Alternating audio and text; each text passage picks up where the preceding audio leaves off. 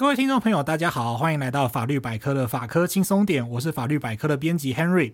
好，今天呢是法科轻松点第五季节目的第一位重磅来宾哦。我们在开场的时候其实就有跟大家预告过，就是今年第五季呢，我们会有很多想要邀请来宾来上节目的机会这样子。那我们今天很荣幸的第一棒呢，就邀请到我们的作者，也是现职中华职棒球员工会的法务啊，他的名字叫介宇。那我们今天请介宇来上节目，而且介宇就是会连播两集，我们会有两集的精彩内容哈。那首发呢，我们就要来一个就是重炮出击啦。我们今天要来谈的是关于运动法的议题。那运动法呢，是作为一个新兴的法律领域，应该算新啦，就是因为它相对来讲比较年轻哈，那会牵涉到许多层面。那我们就来欢迎今天的来宾介宇，那请介宇跟听众朋友打声招呼。嗨，大家好，我是介宇。嗯，然后我现在在那个职棒球员工会做法务，然后我自己本身的研究兴趣是税法，然后运动法，对，然后我在。法律百科在法律白话文就是写一些文章这样子。对，那呃，Henry 本人呢，曾经是介于的责编哦，对，现 现在不是前责编，对，因为 Henry 最近在做别的事情。是是是，对。那就是今天这期节目呢，就是运动法。那相信听众朋友对运动法这件事情其实是蛮不熟悉的，就会想说，哎，运动跟法律有什么关系？那进入运动法的世界之前，其实会想要请教介宇说，哎，为什么会想要？投入这个特殊的研究领域，因为它真的很冷门。是是是，对，像 Henry 在研究所的时候，不要说什么运动法了，就是班上根本没有同学在研究这个东西。对对，那呃，一般大家都会觉得说，哎，你做刑事法、做民事法，对对对对，论文会比较好写，对对对，这个很重要。那想请教一下介宇，就是呃，研究的心路历程。是，就是这其实研究兴趣了。然后我自己是在东吴念研究所的时候。然后遇到李志峰老师，嗯，志峰老师他其实在辅大的时候就有开始专精在运动法领域。李老师本身他的原本的研究领域是保险法，嗯，所以老师的那个博士论文是写保险的。然后在大学一开始教保险，然后后来老师就有开始慢慢做一些跟运动法有关的东西。哦，然后刚好老师就从辅大转到东吴，嗯，然后我就开始修。李老师的课就开始接触到运动法的领域。嗯。那因为我自己本身是喜欢看球，然后就觉得，我那我现在可以在这个我自己的兴趣上面，然后又跟我自己研究所念的东西有结合的话，那我这样去挖那些判决，我自己也会觉得比较有趣一些啦，才不会太太太无聊这样子。对对对。哦，好，那接下来呢，我们就是。呃，听完了心路历程之后，其实我觉得每位来宾真的都是他们要研究那个东西，真的都是要自己有兴趣。对对对对对。对，我觉得这蛮重要。所以 Henry 自己其实应该去研究，就是例如手表还是什么之类的 那种流行精品的商标问题。其实 Henry 是应该要研究这个才对哦。好，那我们就请介宇来谈谈看，就是说，哎，到底运动法它的就是一个基本概念跟雏形到底是怎么回事？这样是。呃，在讲运动法是什么之前，我觉得我们应该要先把它拉得更上位一点。嗯，我们可能要先讨论一下，我们讲运动，我们今天都讲运动，但有时候我们也会讲体育嘛。嗯，我们可能要先去厘清，就是体育跟运动它的不同是什么。嗯，那我们一开始很直觉，我们可能会觉得，哎，这两个字好像很常混用。对。然后像我们现在是体育署，然后学校是体育课。嗯。但是体育跟运动，它其实在口语上面本来就会有一些不一样。像我们今天会说，哎、欸，我等下出门运动一下。对。但我不会说我出门体育体育。对。这这是一个很奇怪的说法。对，好像“育”那个字就有点教育的意味在里面。对对对对，所以就是体育，它其实是一种涉及身体教育。哦。对，那运动的话，它其实就是哦你。人的筋骨活动，那它涉及到跟游戏有关的，那这就是运动。嗯所以运动它本质其实是一种游戏，嗯跟身体活动有关的游戏。嗯对。但这种定义方式其实是联合国的教科文组织定义的。但是这种定义其实大家也还是想要继续挑战。他们就说：“哎，那桥牌是不是运动？哦，那西洋棋是不是运动？”那这个这个其实就就会讨论不完，对对，对。但是如果我们做运动跟体育它之间的分野的话，那我会觉得在学校里面或者是国家政策下，它可能就是一个体育。嗯。但如果一般人的休闲运动，我们就讲运动。对对啊。这其实问题，这对一般人来说应该很难想象。但其实介宇刚刚这样一讲，我就觉得说，哎，好像有一点，就是好像说你小时候要被规定说你要跑一千六百公尺，对对对对对，然后你要跑多快，对，然后仰卧起坐、伏地挺身那种很早期的那种体适能标准啊，对对对。讲到体适能这个，我就想要补充一下，嗯，因为我们会开始做这些体适能，或者是小学跳健康操，对，大家过得不开心，嗯，这其实这其实很久了，我们会有这些活动，其实是就是。日本政府到台湾来的时候，哦，然后就开始体操，然后就开始在课程里面就要大家就是锻炼身体。对，那这个过程其实就是哦，要富国强兵嘛，所以要大家身身强体壮。对啊，那它本身就不好玩，就比较不像游戏，所以它其实是一种身体的教育这样子。对，你知道这种事情都很可怕。介于刚刚聊到这一点，我就想到说，我有一个同学在日商上班。他们是每天要跳早操 的，我就想说，你身为一个社畜，你每天去上班已经很痛苦了，然后你还跳早操。这我真的不行哎、欸！对，我连小时候跳健康操，我跳健康操对我来说是一个很痛苦的回忆。我真的很不喜欢健康操。我们是什么的快乐的好儿童？对，我是不好意思唱。这个不晓得有没有勾起，就是那个耳机彼端听众朋友们的回忆哦，就是什么身体好、精神好、爱心洁、有礼貌。OK，这实在太可怕了。好，那所以其实刚刚介宇聊到一个很重要的问题哦，就是说，其实。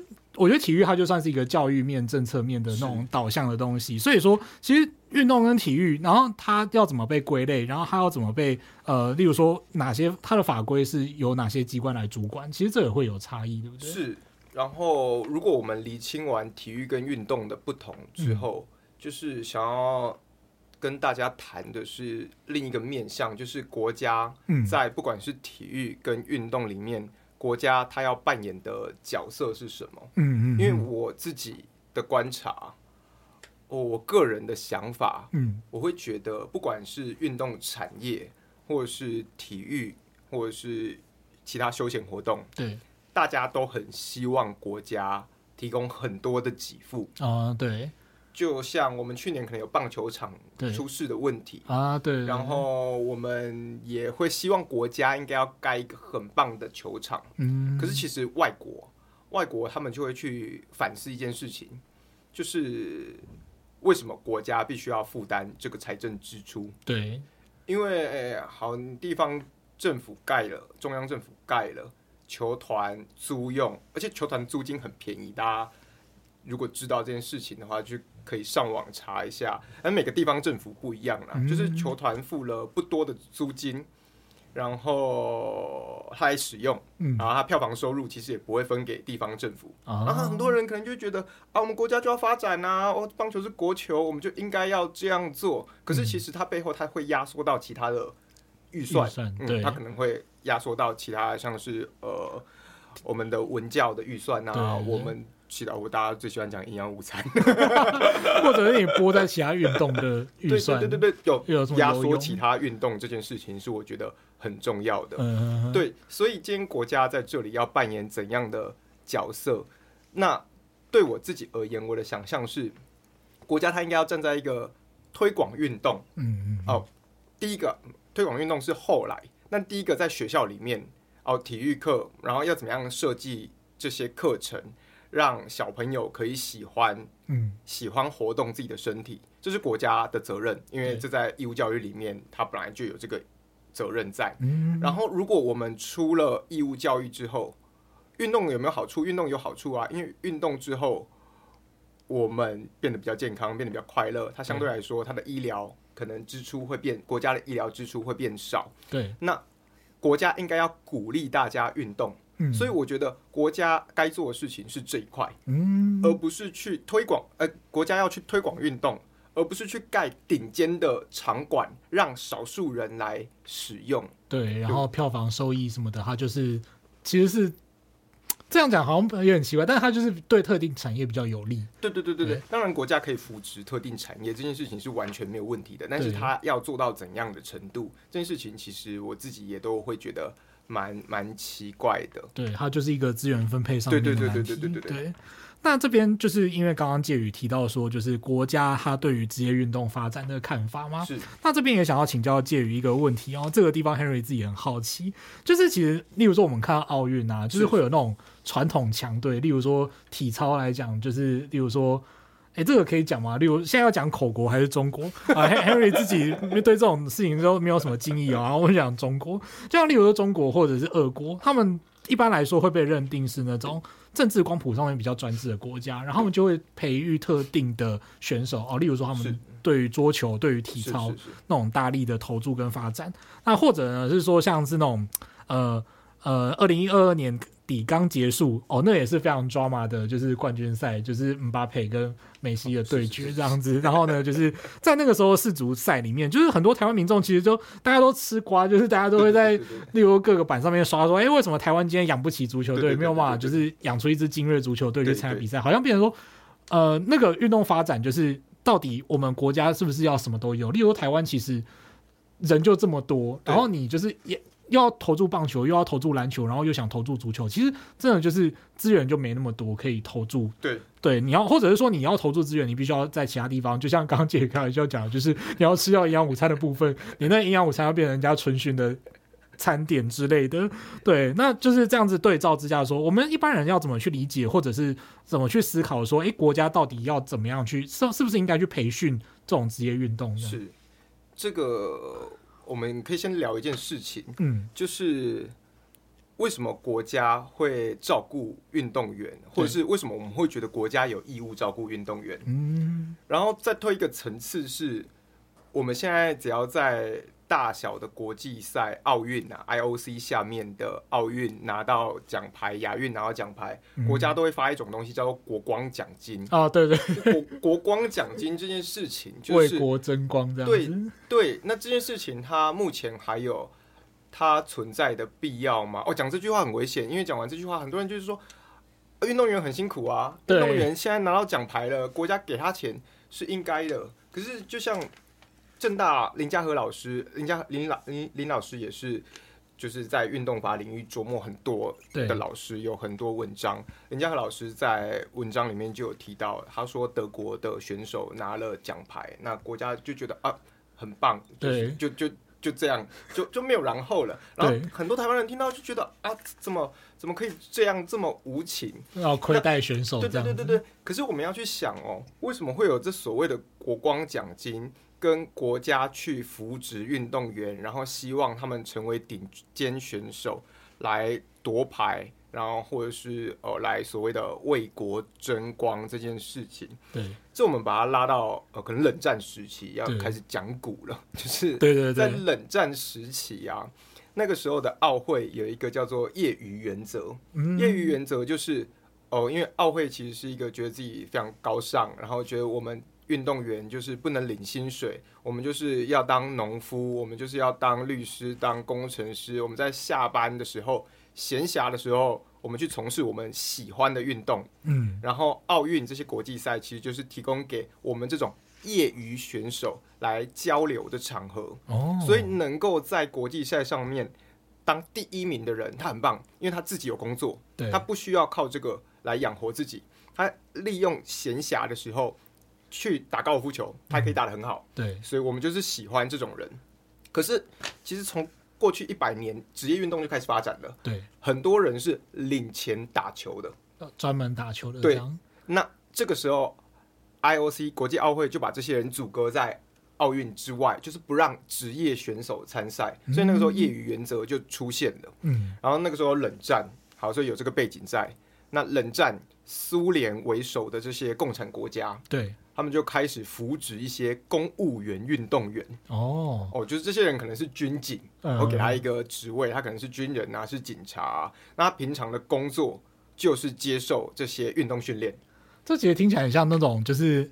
以前那种学校在讲能力分班，然后后来因为教育部禁止能力分班之后，他们就说哦，我们改成国乐班，然后其实他还是 他还是对对对对对，对，对，然后有那种感觉。这些运动员对他他就被分到了，他是得到了一个公务员的头衔，对。然后他平常的工作其实就是接受运动训练，然后不断的训练，然后那个时候他们就可以在这些大小的国际赛上面横扫这种假业余的运动员，可以去横扫那些真的业余的选手。那所以后来 IOC 就干脆放弃了业余原则，我们职业选手大家都可以来参赛，所以。奥运它会变成一个顶尖的殿堂，它的背景是这样。哦，好，那所以为什么为什么国家会养运动员？它其实是从这里开始的，都有伴随国家自己的政策目的在。对，像是那个时候冷战时期，共产国家就是想要夺牌，想要让跟世界证明，就是共产国家的体制是比较好的。对对对，这件事情听起来很奇怪，嗯，可是其实，在我们国家就也是在那个国际氛围之下。运动也成了我们国家的一个政策目的的一个工具。对，他希望就是说宣扬国力。对对对对对对，尤其在我们很可怜，就是没有朋友的时候，在外交受挫的时候，然后那个时候刚好遇到棒球，所以棒球就成了一种就是国家的一种政策工具了。对，然后而且它也是一种集体情感的投射。对对对对，争取国家认同的方式。对对对，那。这种锦标主义，对这个我们叫锦标主义，话话太多。锦标主义，锦标主义就是我就是希望得牌，我就是希望拿到名次很前面，然后我就是希望就是可以可以让世界知道我们国家是很强的。但锦标主义它很过时，很落伍，因为我们如果我们把它放到今天，对，我们就会变成我什么都想要表现的很好，对。但为什么我们需要？什么都表现的很好，嗯嗯，就是啊，大家在在踢世足的时候，就会有人说啊，为什么日本可以，我们不行？为什么韩国可以，我们不行？为什么其他小国可以，我们不行？对。然后在打棒球的时候，就会说啊，为什么我们下一次又要从资格赛开始打？对，为什么每次都吃锅贴这样子？为什么我们都不不把它？为什么我们成绩都没有办法跟日本一样打那么好？可是我又反过来说，我们可以去看我们的人口，看我们的条件。那我会有一个反问是：那我们为什么要？对，假设我们真的经典赛每一届都从资格赛开始打，嗯，但是我们国内看棒球的基数很多，对，这个市场很大，大家愿意看，然后大家愿意参与，那就算我们在国际赛上面真的表现的嗯普普通通，嗯嗯嗯，那又怎么样？假设国家里面有这个运动的风气，那我自己会觉得它比拿到金牌还要重要很多。对，而且像刚刚介宇讲的锦标主义，其实我们也可以反思一件事情，就是啊，又要又要辱华了，就是 你看各位就是听众朋友啊，这边真的没有政政治立场，但是是事实啦。就是你看那个中国运动员，他们只要出去没有得牌，你看他们在国内就是被喷的多难听，就很像说。你就是一个去宣扬国力的工具，然后你表现不利的话，你的人民就可以苛责。对，它其实是跟这种运动的本质是背道而驰的。对，因为我们要灌输一支球队，我们要想办法让它很强，可以啊。因为在北京奥运的时候，那一支中国队就打赢了台湾的棒球嘛。对对对，他们做到这件事情了。但是强就强那二三十个人，他们国内并没有棒球的运动风气，对，所以他没有办法一直延续下去。那我们可能常常。在国际赛打不好，但是我们每一场去看职棒的比赛，他每一场都有五六千个人，那自然而然就会越来越多人去投入，越来越多人去看，那这个产业就会热络起来。所以我觉得国家要做的，他反而倒过来，国家要做的不是培养顶尖的运动员，嗯，国家要做的是让大家愿意来参与，愿意参与之后，顶尖运动员就会自己长出来了。对对，因为像大家。呃，工会其实这几年也有在讨论体育班的存废的事情。哦，对对对，那这是个题外话啦。就是因为我们台湾有这个体育班的制度，它就是锦标主义，为了培养顶尖运动员而存在的，牺牲掉他个人的上课时间，嗯，培养让他变成顶尖运动员。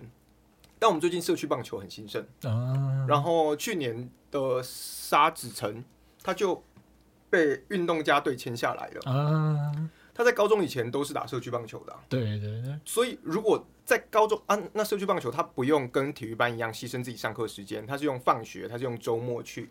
那如果越来越多人投入社区棒球，嗯，那就会有越来越多沙子城。对，那这样子自然而然，我们的顶尖选手就会变多。所以国家啊，就是重申一次，我我个人的想法就是，国家要。提升全民的运动风气，而不是想办法去培养顶尖运动员。OK，那那那有点本末倒置、啊。对我了解，例如说大谷翔平，可能在那种培养顶尖运动员的角度下很，很很早就被超坏了。对对对对对对对，对的那种感觉。他不喜欢体育班呐、啊，对对 对，所以。哎、欸，我觉得今天这一集真的是值得听众朋友就是一直听哎、欸，我自己到现在 Henry 自己都觉得如沐春风这样子。而且你要了解这些脉络，就是你要读多少 paper，对 Henry 自己真的是海景第一排这样子。好，那我们非常感谢介于哦。那接下来就是要我们就是讲完在运动法，在就是在从呃它的逻辑概念，然后跟就是政策面上面的一些问题之后，那我们请介宇来介绍一下，就是到底什么是运动法。关于什么是运动法这件事情，这个问题超大，在问。对对对对。但这其实也是一个新兴的部门法学。对，他在提出来之后，很多人会受到质疑的。哎，很多人会去质疑的啦。这边 Henry 先补充一下哈，就是因为你知道，我们听众朋友都是。非法律人，然后希望啦，希望 对，当然法律人要听，偶尔你也会忘记什么是部门法学。那 Henry 简单白话的解释一下啊，它简单来说就是一个呃独立的法律领域的这种概念啦，就是你可以这样来理解，它有它的基本原则啊，或者是方法论之类的。那有些部门法学它就是很古老，大家都耳熟能详，可能听过呃公法学啊、民法学、民事法学、刑事法学等等。那也有许多就是相对比较年轻，我们这里讲都是年相对相对性，比如说环境法学啊，然后像竞争法。之类的，对，对，对，对，对，那运动法部分，它就是处于一个，它到底是不是部门法学呢？对对对，那关于这个，其实过去在学理上面有不同的想法啦。嗯，那有些人就觉得运动法它不是独立的部门法学，对，它只是运动领域跟其他的法领域来竞合，对，就像是哦运动保险啊，或者是运动刑法啊，或者是运动的契约法，这是第一种的想法。那第二种是认为运动法它其实正在发展当中，但不确定它接下来走向，就它有潜力成为一个独立的部门法学，但是目前还不是。那第三种说法就觉得说，哎，其实运动法它本身已经是一个。独立的部门法学了。对，这部分的差异，其实就是 Henry 这边再跟听众朋友补充一下啦，哈，就是说，其实到底就是等于说，你这个法律的研究主轴，它到底是不是以运动为主？例如说，像刚刚介宇提到的例子，哦，运动刑法，假设啦，假设你今天在有一部电影叫《少林足球》，不晓得，就是哦，这个其实也很老了，《少林足球》里面不是就是一开始跟那个呃跟人家练球的时候，然后就说，哎。诚如我刚刚所说，我是一个汽车维修员，身上带着一只扳手也是很合逻辑。哎，不合逻辑啊！你在足球场上面拿扳手打人家，那当然不合逻辑。对，对，对，对，可是这个问题就会变成说，它其实是一个刑法问题。对对对，对，就是说你在。运动场上的犯规，然后你那个犯规，它到底有没有大幅的逾越那个尺度？对对对。然后它在刑法上要怎么去评价？它其实主体是刑法，而不是运动。它只是出现在运动这个现象。对。所以我们就这个地方不会说它是一个独立的领域。对对对对对。对，那反而就是说，运动法它到底在它到底在思考上，它到底能不能以完全以运动为主轴？这就它是不是作为一个部门法学一个重要的区别？对。对，那就是那在这边就是说，呃。介宇可以稍微跟我们介绍一下，就是运动法它的一些那个和研究上面的问题吗？就刚刚有提到。那除了 Henry 刚刚讲到的刑法的问题以外啊，其实最早运动法开始发展，它主要会着重在像是契约法，嗯、然后像是反托拉斯啊，或者是劳动法上面，因为这些都是职业运动在发展的初期，它最容易碰到的，例如跟球员之间的契约啊。或者是出现不同联盟的竞争啊，对，那这些可能就会有这些像反托拉斯或者是劳动法等等的议题啊。啊，反托拉斯就是指反垄断的意思啊。哈，这边跟大家名词解释一下。那在台湾的话，就是有公平交易法、实定法部分有公平交易法来规定这个部分。这样讲就是让听众朋友有一些概念，这样子。对，那他。其实它都还在这个阶段，它其实都还附着在这些法领域里面。对，它其实就是一个契约法的问题，它就就是一个公平交易法的问题。但是我们慢慢慢慢会发现，哎，其实传统的劳动法或传统的契约法的一些原理原则，它没有办法完全的适用在运动领域上面。嗯，所以这个时候就会发展出一些运动领域它。独有的一些情况，过去法律没有办法来解决的一些问题。嗯、那这个时候，我们就会慢慢想到，觉得，哎，运动法它是不是有它自己的特殊性在？它的脉络？对对对对对对。所以这个就会慢慢的得到支持，认为运动法它其实是一个独立的一个新兴的法学。嗯。哇，那这个的确就是感觉是一个漫长的过程，因为其实法领域在呃，等于说。大家都会说什么法律是不是跟不上时代？哦，对，就是说它的演变其实是很缓慢。大家都会，而且尤其像 Henry 这种自己念刑法，我们都会有那种本位主义，就是我就是很名门正派的那种。然后，因为他已经就是约定俗成，他就是一个嗯。大家觉得说它是一个根深蒂固的法领域这样子，然后你要去接受新的东西的时候，大家就会觉得有点困难这样子。啊，讲到刑法就可以可以开个可以开可以开这种玩笑吗？就是不是公法组都喜欢开玩笑说，对，就是刑法也是公法。哦，对，可以可以啦，可以。我们我们习惯开玩笑就是平起平坐说，就是 你看现在台湾就是虽然我不太喜欢那四个字，但是就是中华民国宪法跟中华民国刑法，只有他们就是一样高，就是都有中华民国四个字这样子。对，然后我继续延续刚刚我们讲到的运动法，运动法它的特殊性，对，因为我们在学理上面讨论这一个法领域，它是不是可以被认为是一个独立的部门法学？它其实学说上面是有提出一些判断标准的。对，那其实。我觉得很有趣，因为运动法在现在遇到了质疑，这其实像环境法，对，然后像劳动法，它其实过去都会遇到。对，然后学理上提出是不是一个独立部门法学的标准，就是看它够不够特殊，嗯，看它能不能来跟其他法领域来划清界限。那它有没有跟其他学科结合？那也有一些比较简单的一些标准说，说像是法学院承不承认它是一个独立的科目。然后像是律师工会或者是协会有没有相关的研究的一些委员会？然后台湾有没有相类似的学会？这这一些判断标准。那如果我们用刚刚提到这些判断标准来检视运动法的话，那其实运动法它现在在台湾已经是一个呃慢慢要成熟的一个独立的部门法学了。嗯，因为像是。全律啊，像是北律啊、台北律师公会啊，他们都有就是运动跟娱乐法的委员会。嗯，然后过去也有很多学者，像刚刚讲到的李志峰老师，还有林家和老师，然后东吴的郑瑞健老师，越来越多、越来越多学者加入运动法的研究。那我们也有两个，目前台湾也有两个运动法的学会。嗯嗯嗯，对，所以。自己看下来，就会觉得哦，运动法它其实本身就已经是一个成熟的，呃，也不能说成熟啦，说成熟要慢慢成熟的一个部门法学了。嗯嗯嗯，这其实是一个非常漫长的过程哦。Henry 在就是看完就是跟介宇讨论的过程当中，自己也去找了一些资料，然后就发现说，哇，一九九九年的时候，当时是那个。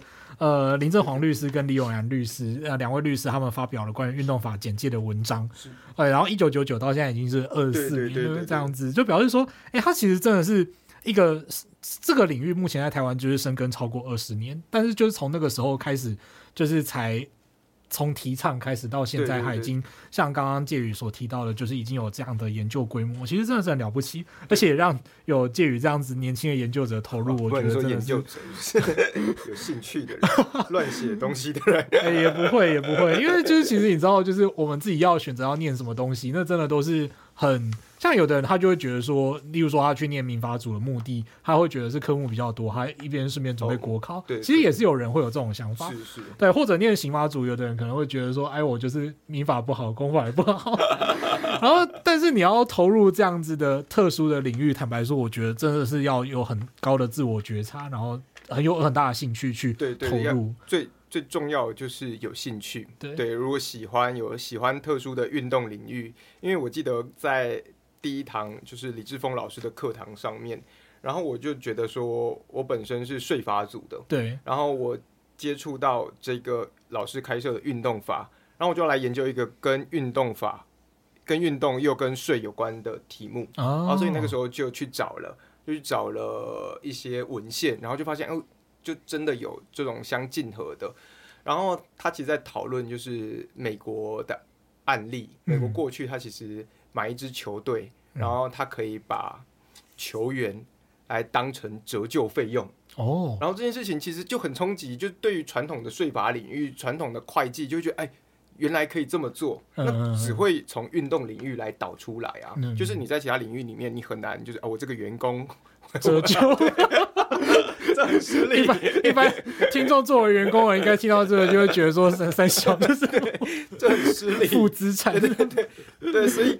你就发现，哎、欸，那运动领域它其实它它不断的在冲击其他传统的部门法学，对然后去对对对，去衍生出自己一些新的原理原则。然后我自己觉得最最最特别的就是，呃，这整个一个金字塔型的运动组织，嗯、就是从最上位的 IOC 国际奥会，这边可以哦，国际奥会，对对对。刚刚本来想一直问那个缩写是什么，国际奥会，然后他就一直一直从国际奥会，然后到各国的那个。国家奥会，嗯、然后到各个单项运动协会啊，例如说棒协，对对对对，它其实就是一个一个金字塔型的组织。对像我们过去，假设我在高中、在大学的时候碰到这个题目，然后遇到国家代表队，我的第一个想法一定就是国家代表队就是跟国家有关系，对，就是国家选的，然后国家要负责，国家帮他们保险，国家要给他们钱，国家要喂饱他们。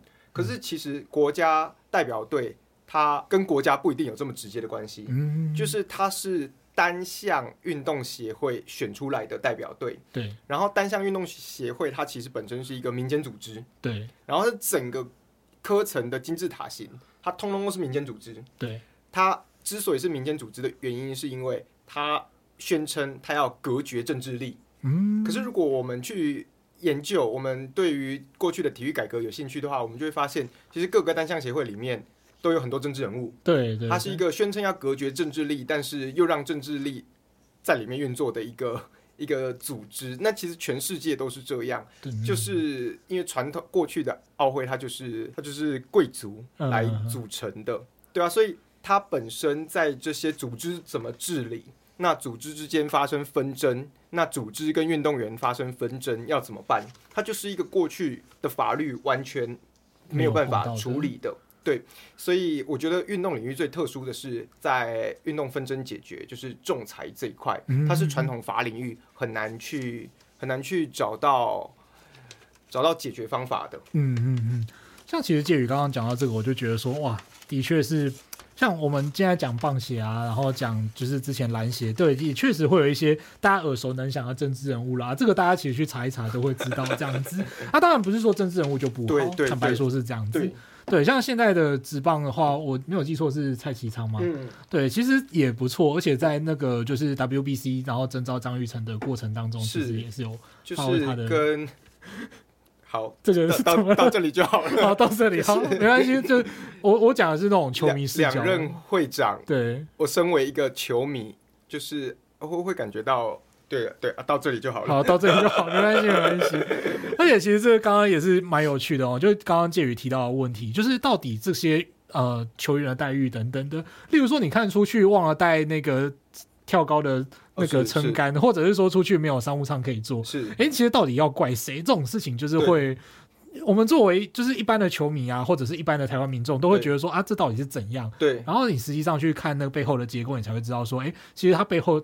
其实是有他需要负责的人，对那可能有时候大家就会搞错焦点，然后都会说啊，政府说要扶持体育又没有做好，那其实它背后的结构没有那么容易。我们我们就只觉得说啊，体育署长啊，教育部长啊，行政院长，我们就会 我们就会马上就是做这这样的连结。对，可是其实我们今天的行政院，我们今天的教育部，我们今天体育署。他对于各个单项协会的着力越多，对，那这其实就违反了 IOC 它的初衷，就是不希望政治力进来嘛。对，那你现在政治力越多，那退一个问题是，大家觉得，呃，国家来做会比棒协自己做做的还要好吗？嗯，嗯，很多人可能会觉得，哦，棒协可能就是过去给大家体验不是很好，但大家觉得国家来这些专业领域。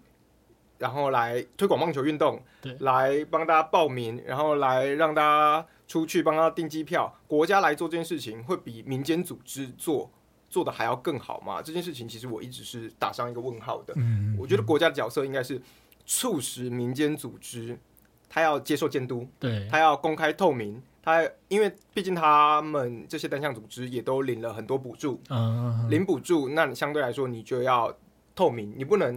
既领补助，我又维持过去的封闭，嗯嗯，所以外部的监督的力量进去，然后打开组织的大门，然后让组织有它的治理原则在继续的运作，这应该会比较好一点，而不是期待国家就取代这些单项运动协会，然后就做到一个全能国家。就是我有时候自己在这个运动的观点里面，我都会觉得。很多球迷，很多台湾的民众。就是非常向往一个全大有为的政府，这样子，就是什么都做，连便当都要帮我订，连我要双主菜，国家也要负责，然后就是要人要钱这样子。对，就是其实它背后的结构就跟刚刚介宇提到的这样，就是其实呃，就是看你端看你怎么去。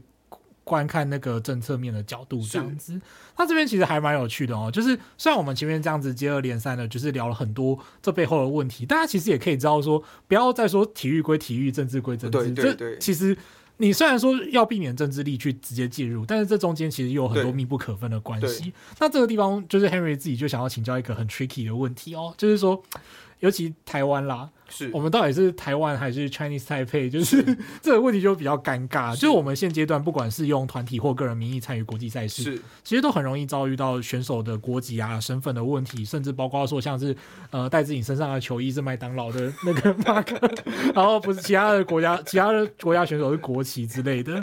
对，那这个地方就还有一个争议，就是说二零一八年的时候，其实呢，呃那个时候我们有发起一个公投，不太确定大家还记不记得这个公投，就是这种东西就有点二零一八年。其实到现在有点距离了哦。当时的公投是，呃，以台湾为名申请参加二零二零年东京奥运公投案。是，然后你看，就我现在那个武汉肺炎之后，对 啊，讲了 讲了尴尬。对，就是在那个 COVID nineteen 之后呢，就是连东京奥运都比较晚办的，可是我们还是用 Chinese Taipei 吗？那这其实也是运动法领域的难题哈，或者是说，像我觉得某些很多政治力都是，因为 Henry 自己其实也。我也看网球啦。哦，对，那像看网球哦，真的，对，这个地方要等一下再来偷问介宇是谁的球迷之类的。对，哦，我自己是 Roger Federer 的球迷哦，不过他退休之后我就我哦，那那我我直接讲，我我比较喜欢 Underdog 那种球员，所以我是我是 Andy Murray 的球迷。哦，也不会，Andy Murray 已经是那种就是三人之下 万人之上的球员。对对对对对，对。很少听到喜欢三巨头以外的人吧？哦、呃，对，这个倒是，对对对对，我第一次遇到 真正的遇到面对面遇到 Murray 的球迷，真的真的。对，不过像讲到网球，就是。二零二二年的时候的温网，是。那个时候温网其实是因为我记得没有错的话，是因为温网本赛会本身他们因为俄乌战争的关系，他们就是禁止俄罗斯选手以国家名义出赛，是。俄罗斯跟白俄的选手。对，那这个时候就跟那个 ATP 跟 WTA 就是有发生冲突嘛，对，所以到最后就导致说，哎、欸，去年二零二二年的温网其实是没有积分的，对，对，所以那那那个时候就我记得还有一些选手，他们就是很早就。转籍到其他国家去，然后来避免这样的一个风波，这样。对。那像这样子，其实都是跟政治蛮有关系，然后就是也给各位听众朋友回馈一下，就是说，哎，其实你要讲说政治归政治，体育归体育嘛，其实也不是这样子。对，我我我自己在这一边的想法是，我会觉得说，政治力理所当然会进到运动的场域去，对，只是我们在。政治力在运动场域里面的运作，我们要怎么样达到一个平衡？我们要怎么样去监督它？为什么过去单项协会它都是政治人物来当？因为单项协会你要去争取很多资源，对，你要去瞧很多事情，你要去瞧场地，你要去瞧教练，然后这这个时候通常政治人物又最有力量，所以他这个时候就政治力量遁入民间。嗯，那这个遁入民间，其实我。在各个单项协会，他要彼此争取资源，这个大家都 OK，大家都可以接受。看你可以拉到怎样强度的政治人物进来。嗯。但是他这个政治力在里面运作，我们要怎么样维持他不要贪腐？我们要怎么样维持让他继续的公开透明？这是很重要的。对，像是中华职棒的历任会长，他都是政治人物哎。对，这件事情在我小时候超难想象的。但我进到进到这个领域工作之后，我就发现，那他确实是因为他必须要跟各方有很多的周旋。嗯，对。然后刚刚 Henry 有提到那个呃。东京奥运证明这一题啊，对，这这个这一个其实相当的有趣，是一个它其实就是一个呃运动法的议题。对，那个时候我记得那个时候我在修李志峰老师的课，然后他就跟大家分享这件事情，对，他就说他昨天写了一篇脸书贴文，嗯，然后一早起来打开手机，然后就说啊。怎么一堆人私讯我？我现在变成网红了吗？那篇贴文开地球居然有一千多个分享，哇，这很多，这很多。然后老师就觉得超莫名其妙。老师一方面开心，但老师又跟我们说，他一方面就觉得有点难过，因为他觉得他自己写了一些贴着 CI 的核心期刊的文章。他说。他敢打赌，一定没有超过一百个人看。哎、欸，是这个地方，其实我们要就是做过研究的人都扪心自问，就是说 TSCI 本来就没有人要看。然后就像我们，就像我跟 Henry 跟介宇都是念过硕士的人，我们自己都期待自己的硕士论文是写完之后就，呃，如果你没有没有人看过的话，也没有关系啦，对那种状态。对，就对啦。对，讲到这个，我等下可以另外再补充一个我觉得有趣的事情。然后李老师就觉得，李老师就觉得，嗯、哦，就是现在现在老师写那篇贴文有很多人转贴，然后后来台湾法那个运动法学会就也有转贴老师的。文章，那其实老师在这个议题的研究是，呃，IOC 当时国际奥会给台湾的回复是，他尊重台湾人的政治权利，然后尊重台湾人的言论自由，然后今天要不要接受更名，权利还是在 IOC 手上，对，所以就是你你可以跟我讲，对，但是或最后会不会更名，那还是还是我来决定的，那这非常符合一个组织自治，它。内部的运作，对，所以当时其实有很多人说，哦，我们去更名，我们去发起这个公投，通过了，我们的运动员就不能参赛。对，这其实不会，他不会有这个问题。是我们提出申请啊，希望我们可以更名啊，IOC 就说要或不要。对，那不要，那你就维持中华台北。啊，要，那你就更名，那就这两条路，它不会有运动员不能参赛的问题，除非除非他什么时候 IOC 会介入。就是国家用非常强硬的手段，例如我要拔掉中华奥会里面的人，然后说你就是要强制的去履行这个公投的结果，你一定要去跟 IOC 争取到底，不然我就把你们的补助拔掉，不然我们就把你们里面的人拔掉。对，如果对，如果国家这样介入到这种程度的话，那我们可能就会被禁赛。但是如果国家还没有做到这样，因为当时行政院也说他了解 IOC 他整个运作的模式，嗯、所以行政院就说啊，如果公投通过了，他们会请中华奥会去跟 IOC 转达国内的民意。嗯，那最后的结果是怎样？那不是国家，不是中华奥会能够控制的。那所以其实当时这个风波就就蛮可惜的啊，因为就就就他最后结果当然是没有通过，但是不管怎样，就是我们的运动员他不会因此。而不能参赛，对，这还蛮重要，因为当时就是那种各方说法满天飞这样子。对，那其实就是说，大家听到这里，就是也可以知道说，运动法它真的是一个非常特殊，而且就是引导那种就是。呃，除了特殊之外，它就是真的有它独特的魅力，这样子。就是说，因为它真的就是很复杂。你要他说它是个人的荣光也可以，你要说是它是国族情感的投射也可以。你可以用非常多角度去看它，然后它也会因此而产生很多问题。我觉得这是它很有魅力的地方。是。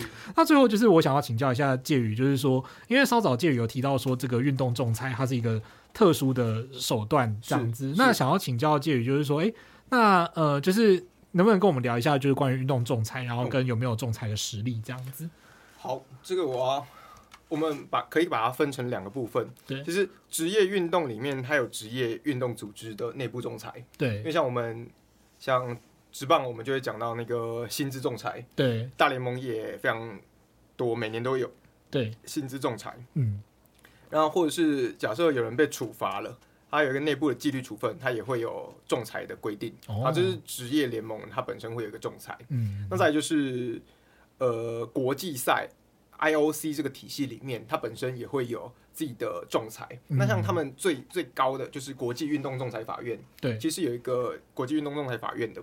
那再来慢慢慢慢下面，它有各个不同的分院，然后有各个不同组织，它有内部不同的仲裁规定。像我们的国民体育法修法之后。其实我们也引进了这个，就是运动仲裁的相关规则，它叫体育仲裁，体育仲裁相关规则。那如果要讲一个具体的例子的话，就是，呃，它很特殊，不知道大家记不记得？哦，我们我发现我们今天举的例子好像都是有点年代的，原来是杨淑君的电子袜事件，在亚运的电子袜事件。对，然后这件事情其实那个时候大家就很很悲愤、很难过、很生气嘛。啊、呃，那个时候其实我们当时原本有想要提出运动仲裁，对，然后到瑞士的国际运动仲裁法院去。嗯嗯嗯。然后我记得那个时候还有看到新闻说，体育署他编了大概几百万元的预算，哦，因为它其实成本很高。哦，然后在国际运动仲裁法院，它其实是要你要使用英文或法文。哦，对，然后你要可能要联络，就是他们有认证的律师。那它其实对它成本，它成本会相对来说高。然后在这件事情呢，啊，最后没有没有进到仲裁庭去，嗯，因为进到仲裁，它其实要考虑非常多。嗯，因为好，这个过了之后，它有点像是你在这个组织内部，你争得了亚运的那一口气。嗯，但你在这个组织内部，你可能会来受到来自跆拳道协会国内的，或者是国际跆拳道协会的。不同的压力哦，对，所以它其实，在运动仲裁里面，它有各种不同的策略在，嗯、对。然后，仲裁为什么运动会喜欢用仲裁，不喜欢用诉讼？嗯，呃，因为诉讼都很久啊，大家应该都都可以理解到，诉讼它需要花一点时间。然后再来就是，大家应该可以想象，法官不一定懂这项运动，对对，法官不一定懂这项运动。再加上第三个就是，这些东西在法律上它不见得有争点。对，它可能就是违反了一个运动规则，对，违反运动规则，然后我们要进法院，法官就会就是他他不会不会受理这个无聊的事情，他可能会觉得这就是你们个人私人之间的纷争，所以我们必须要有一个私人纷争的一个解决管道，那就是我们找一群懂这个运动的人，嗯，然后他懂这个运动规则，他就可以来当仲裁人，他可以快速的解决我们之间的纷争，例如像这种国际赛，他其实都会。聘请一些仲裁人去，然后他都会有一个小小的仲裁庭。如果有这种纷争的话，他其实就可以快速当下就解决，因为他不可能拖啊。他今天这个判决公不公正，它会影响到我明天这个人可不可以晋级。所以我当下就要决定了。对，这是国际仲裁这边。所以仲裁在运动领域里面，因为它快速，然后我们可以选懂运动的仲裁人。嗯。然后纷争快速的解决，然后这就是运动领域想要的东西。就算不是短期的国际赛，我们的薪资仲裁也希望薪水赶快决定。稳定好。对对对对对对对，这也是工会最近一直一直努力的。方向，对对对对对对，我们会在下一集的时候来聊聊这些甘苦谈，这样子。对，那好，就是今天非常谢谢介宇，就是第一集我们来聊运动法这样子。那接下来呢，我们要开放就是给听众朋友的工商时间。听了这么有趣，而且就是真的是含金量非常高的节目之后呢，各位就也可以来听听看，就是工会最近在从事什么样的有趣的活动这样子。对，这边要跟大家分享的是，就是因为我一直觉得，呃，与其刚刚讲了嘛，就是与其成为一个锦标主义的国家，不如大家全民来打棒球。对对对，大家打棒，全民打棒球，打棒球好有点老。大家都可以来参与棒球运动，所以就是工会在这一两年，我们在推一个平台，我们做一两年了，然后我们今年上线，它这个平台叫做。退役职棒人才媒合平台，嗯，就是在这个，其实我们就是想要做一个棒球教学的人力银行这样子。嗯，就是如果你是社区球队，或者是你是科班球队，嗯，那你是一个人也没关系。你今天就是想要找人 catch ball，你今天想要找人教你打击，嗯，那你就上到这个网站去，然后点选你的地点，点选你的需求之后，你就可以找到适合的教练，然后上面会有费用，然后你就联络他。联络他之后，那你跟教练就，我们就希望媒合这些教练跟任何想要学棒球的人，嗯，然后你就可以找到他之后，你们就可以开始你们的棒球教学。对对对对对对。对，不管你是就是看了 WBC 觉得很热血啊，或者是呃你喜你的你想要追求的对象他也很喜欢棒球啊，你想要多了解一点啊，这些都可以，就是动机不论，然后只要能够让自己身体变健康，然后从事一项有趣的运动。对，我都很欢迎，而且它的门槛其实它的门槛很低，就是、嗯、呃，你假设你是健身房，可能要绑会员啊，还是什么之类的。对，但你今天就只是想试试看，嗯，你今天适不适合从事这个运动，或者是你今天想要找人来帮你调姿势，嗯，或者是你今天训练，你今天是一个呃，你在打乙组棒球，你是打兴趣、打假日合体棒球的人，嗯，然后你需要球速从一百一。想要进步到一百一十五，嗯，好，那你觉得可能一个月你就可以完成这件事情？你就上网找找曹大帅、曹俊阳教练，嗯，然后看曹教练一个小时收多少钱，嗯，那约跟教练约，他就帮你调好你的姿势，那顺便教你一颗紫叉球，对，你可以杀翻合体。OK，这真的非常重要。好，欢迎各位听众朋友，就是有兴趣的话，就是一起动起来。那最后，Henry 呢自己也要工商一波哦，就是法律百科呢，目前呃我们推出了新的 LINE 官方账号，那欢迎各位听众朋友呢，就是在呃我们的简介栏，就是你可以找到加入 LINE 官方账号的连接，那只要点入连接之后呢，就可以加入 LINE 好友。那每个月呢，我们会推播大概八到十则不等的法律新闻哦，或者是时事，或者是文章连接，那都欢迎大家哈、哦，随时就是法律知识不漏接这样子，才能自己广告词没想好，相对来讲那个宣传力度好像有点弱。好，那我们第一集就是呃运动法系列的第一集节目呢，就先到这边。那非常感谢介宇哦，谢谢谢谢。好，那记得订阅我们的频道，并且按五颗星。如果对节目有任何建议或想法，欢迎填写回馈单或者是留言，让我们知道。对生活法律有兴趣或者是疑难杂症的话，也欢迎 Google 法律百科就可以找到我们。拜拜，拜拜。